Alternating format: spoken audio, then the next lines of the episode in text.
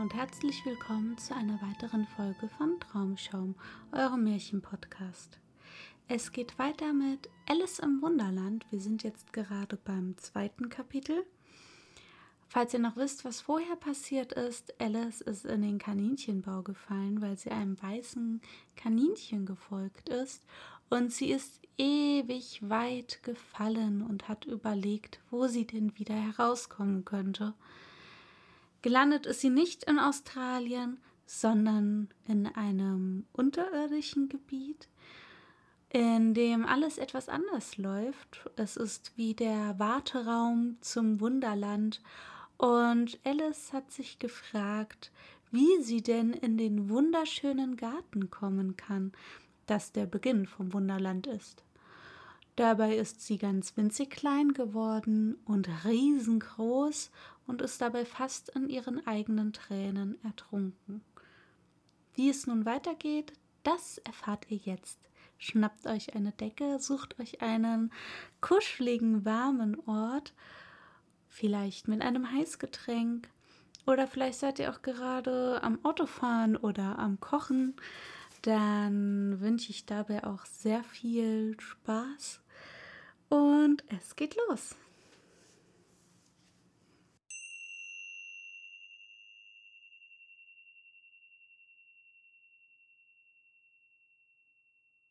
Zweites Kapitel Der Tränenpfuhl Verquerer und Verquerer, rief Alice. Sie war so überrascht, dass sie im Augenblick ihre eigene Sprache ganz vergaß. Jetzt werde ich auseinandergeschoben wie das längste Teleskop, das es je gab. Lebt wohl, Füße. Denn als sie auf ihre Füße hinabsah, konnte sie sie kaum mehr zu Gesicht bekommen, so weit fort waren sie schon. Oh, meine armen Füßchen, wer euch wohl nun Schuhe und Strümpfe anziehen wird? Meine besten, denn ich kann es unmöglich tun. Ich bin viel zu weit ab, um mich mit euch abzugeben. Ihr müsst sehen, wie ihr fertig werdet. Aber gut muss ich zu ihnen sein, dachte Alice. Sonst gehen sie vielleicht nicht, wohin ich gehen möchte. Lass mal sehen. Ich will ihnen jeden Weihnachten ein paar neue Stiefel schenken. Und sie dachte sich aus, wie sie das anfangen würde. Sie müssen per Fracht gehen, dachte sie wie drollig es sein wird, seinen eigenen Füßen ein Geschenk zu schicken und wie komisch die Adresse aussehen wird. An Alice rechten Fuß, wohlgeboren, Fußteppich, nicht weit vom Kamin, mit Alice Grüßen. Oh, was für ein Unsinn ich schwatze. Gerade in dem Augenblick stieß sie mit dem Kopf an die Decke. Sie war in der Tat über neun Fuß groß und sie nahm sogleich den kleinen goldenen Schlüssel auf und rannte nach der Gartentür. Arme Alice.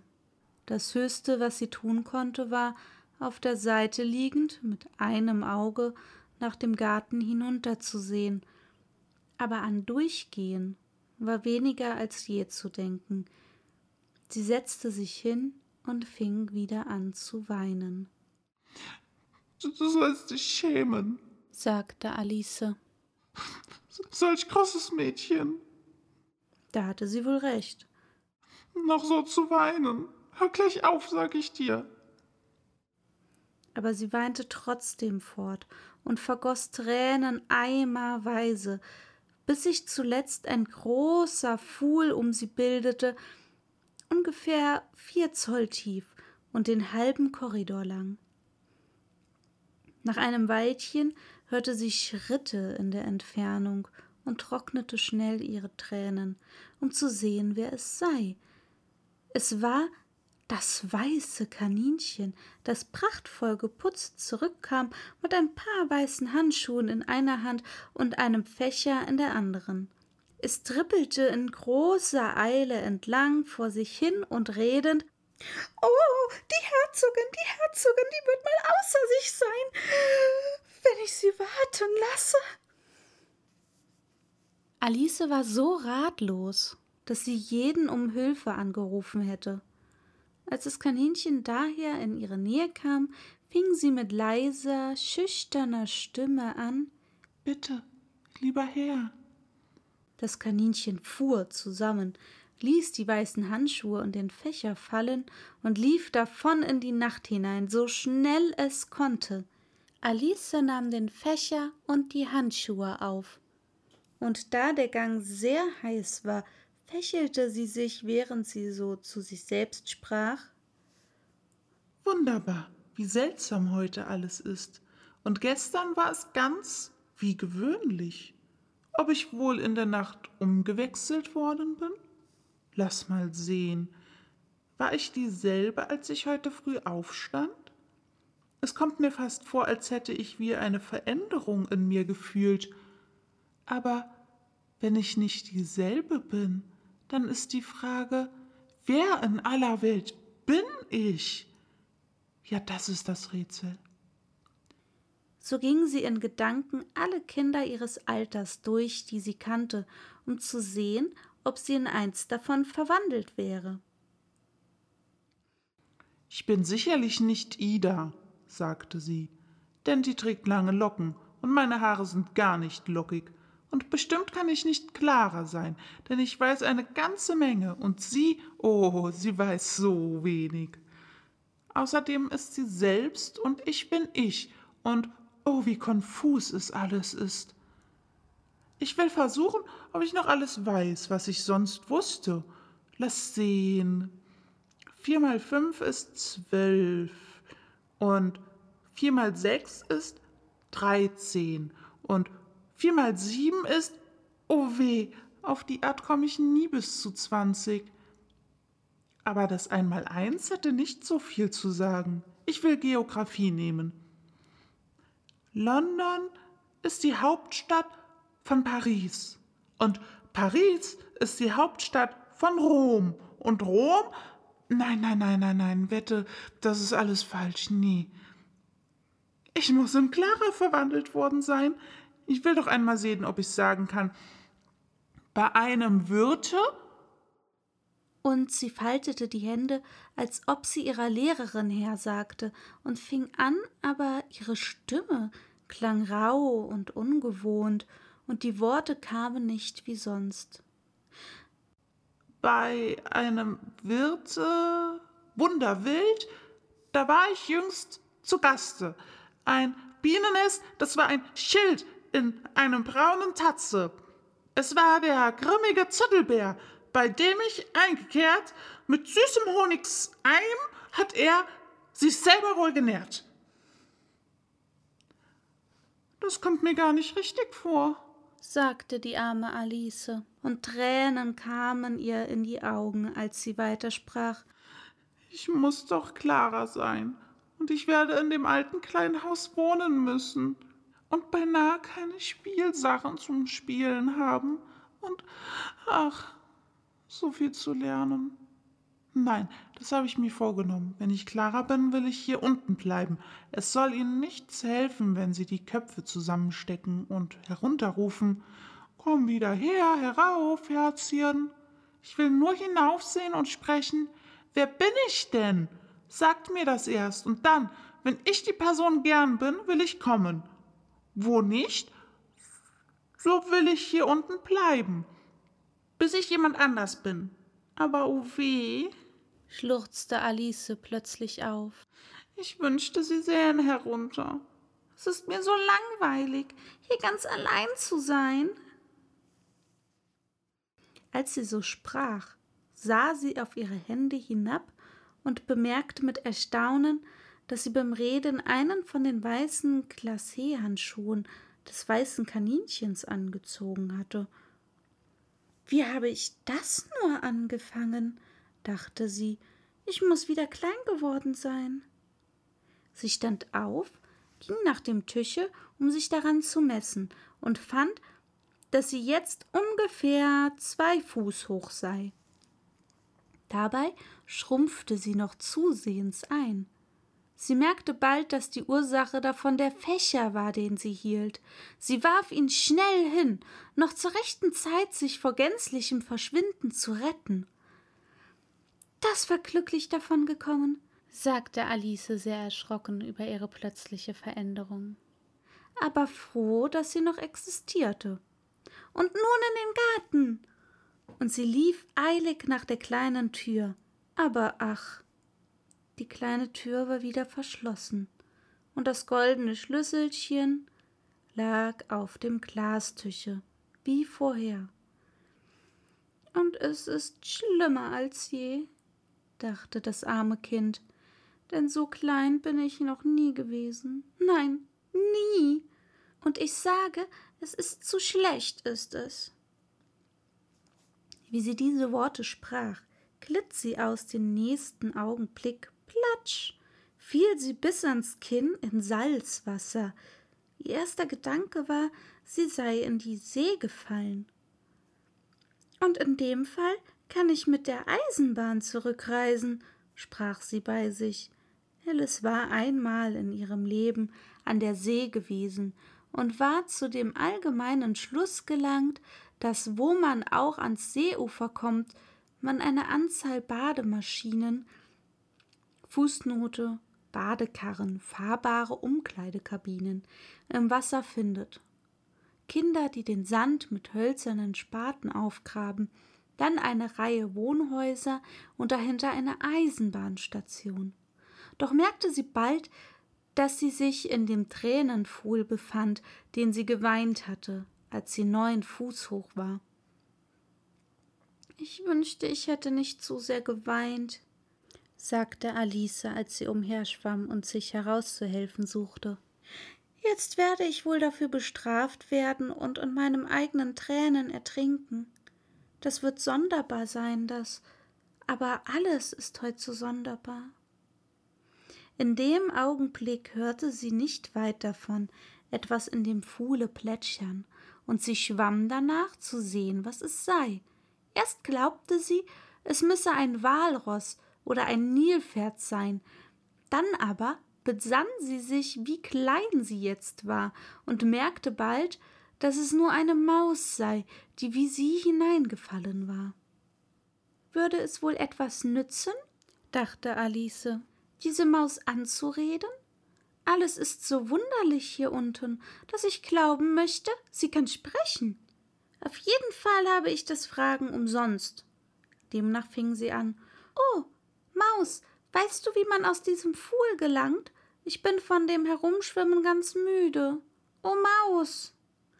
Alice dachte, so würde eine Maus richtig angeredet. Sie hatte es zwar noch nie getan, aber sie erinnerte sich ganz gut in ihres Bruders lateinischen Grammatik gelesen zu haben eine Maus, eine Maus, eine Maus, eine Maus, oh Maus. Die Maus sah sie etwas neugierig an und schien ihr mit dem einen Auge zu blinzeln, aber sie sagte nichts. Vielleicht versteht sie nicht Englisch, dachte Alice. Es ist vielleicht eine französische Maus, die mit Wilhelm dem Eroberer herübergekommen ist. Denn trotz ihrer Geschichtskenntnis hatte Alice keinen ganz klaren Begriff, wie lange irgendein Ereignis her sei. Sie fing also wieder an. Où est ma chat? was der erste Satz in ihrem französischen Konversationsbuche war. Die Maus sprang hoch auf aus dem Wasser und schien vor Angst am ganzen Leibe zu beben. Oh, ich bitte um Verzeihung, rief Alice schnell, erschrocken, dass sie das arme Tier verletzt habe. Ich hatte ganz vergessen, dass Sie Katzen nicht mögen. Katzen nicht mögen? schrie die Maus mit kreichender, wütender Stimme. Würdest du Katzen mögen, wenn du an meiner Stelle wärest? Nein, wohl kaum, sagte Alice in zuredendem Tone. Sei nicht mehr böse darüber, und doch möchte ich dir unsere Katze Dina zeigen können. Ich glaube, du würdest Geschmack für Katzen bekommen, wenn du sie nur sehen könntest. Sie ist ein so liebes, ruhiges Tier, sprach Alice fort, halb zu sich selbst, wie sie gemütlich im Pfuhle daherschwamm. Sie sitzt und spinnt so nett beim Feuer, leckt sich die Pfoten und wäscht sich das Schnäuzchen. Und sie ist solch famoser Mäuse. Oh, ich bitte um Verzeihung, sagte Alice wieder, denn diesmal sträubte sich das ganze Fell der armen Maus, und Alice dachte, sie müsste sicherlich sehr beleidigt sein. Wir wollen nicht mehr davon reden, wenn du es nicht gern hast. Wir? Wirklich? entgegnete die Maus, die bis zur Schwanzspitze zitterte. Also, euch hier über solchen Gegenstand spreche. Unsere Familie hat von jeher Katzen verabscheut. Hässliche, niedrige, gemeine Dinger. Lass mich ihren Namen nicht wieder hören. Nein, gewiss nicht, sagte Alice eifrig bemüht, einen anderen Gegenstand der Unterhaltung zu suchen. Magst du. Magst du gerne Hunde? Die Maus antwortete nicht. Daher fuhr Alice eifrig fort. Es wohnt ein so reizender kleiner Hund nicht weit von unserem Hause. Den möchte ich dir zeigen können. Ein kleiner, klaräugiger Wachtelhund. Weißt du, ach, mit solch grausem braunen Fell. Und apportiert alles, was man ihm hinwirft, und er kann aufrecht stehen. Und um sein Essen betteln. Und so viel Kunststücke. Ich kann mich kaum auf die Hälfte besinnen, und er gehört einem Amtmann, weißt du, und er sagt, er ist so nützlich, er ist ihm hundert Pfund wert. Er sagt, er verteidigt alle Ratten. Und oh, wie dumm sagte Alice mit reumütigem Tone. Ich fürchte, ich habe ihr wieder wehgetan. Denn die Maus schwamm so schnell sie konnte von ihr fort und brachte den Pfuhl dadurch in förmliche Bewegung. Sie rief ihr daher zärtlich nach Liebes Mäuschen, komm wieder zurück. Und wir wollen weder von Katzen noch von Hunden reden, wenn du sie nicht gern hast. Als die Maus das hörte, wandte sie sich um und schwamm langsam zu ihr zurück. Ihr Gesicht war ganz blass vor Ärger, dachte Alice, und sie sagte mit leiser, zitternder Stimme Komm mit ans Ufer, da will ich dir meine Geschichte erzählen. Dann wirst du begreifen, warum ich Katzen und Hunde nicht leiden kann. Es war hohe Zeit, sich fortzumachen, denn der Pfuhl begann von allerlei Vögeln und Getier zu wimmeln, die hineingefallen waren. Da war eine Ente und ein Dodo, ein roter Papagei und ein junger Adler und mehrere andere merkwürdige Geschöpfe.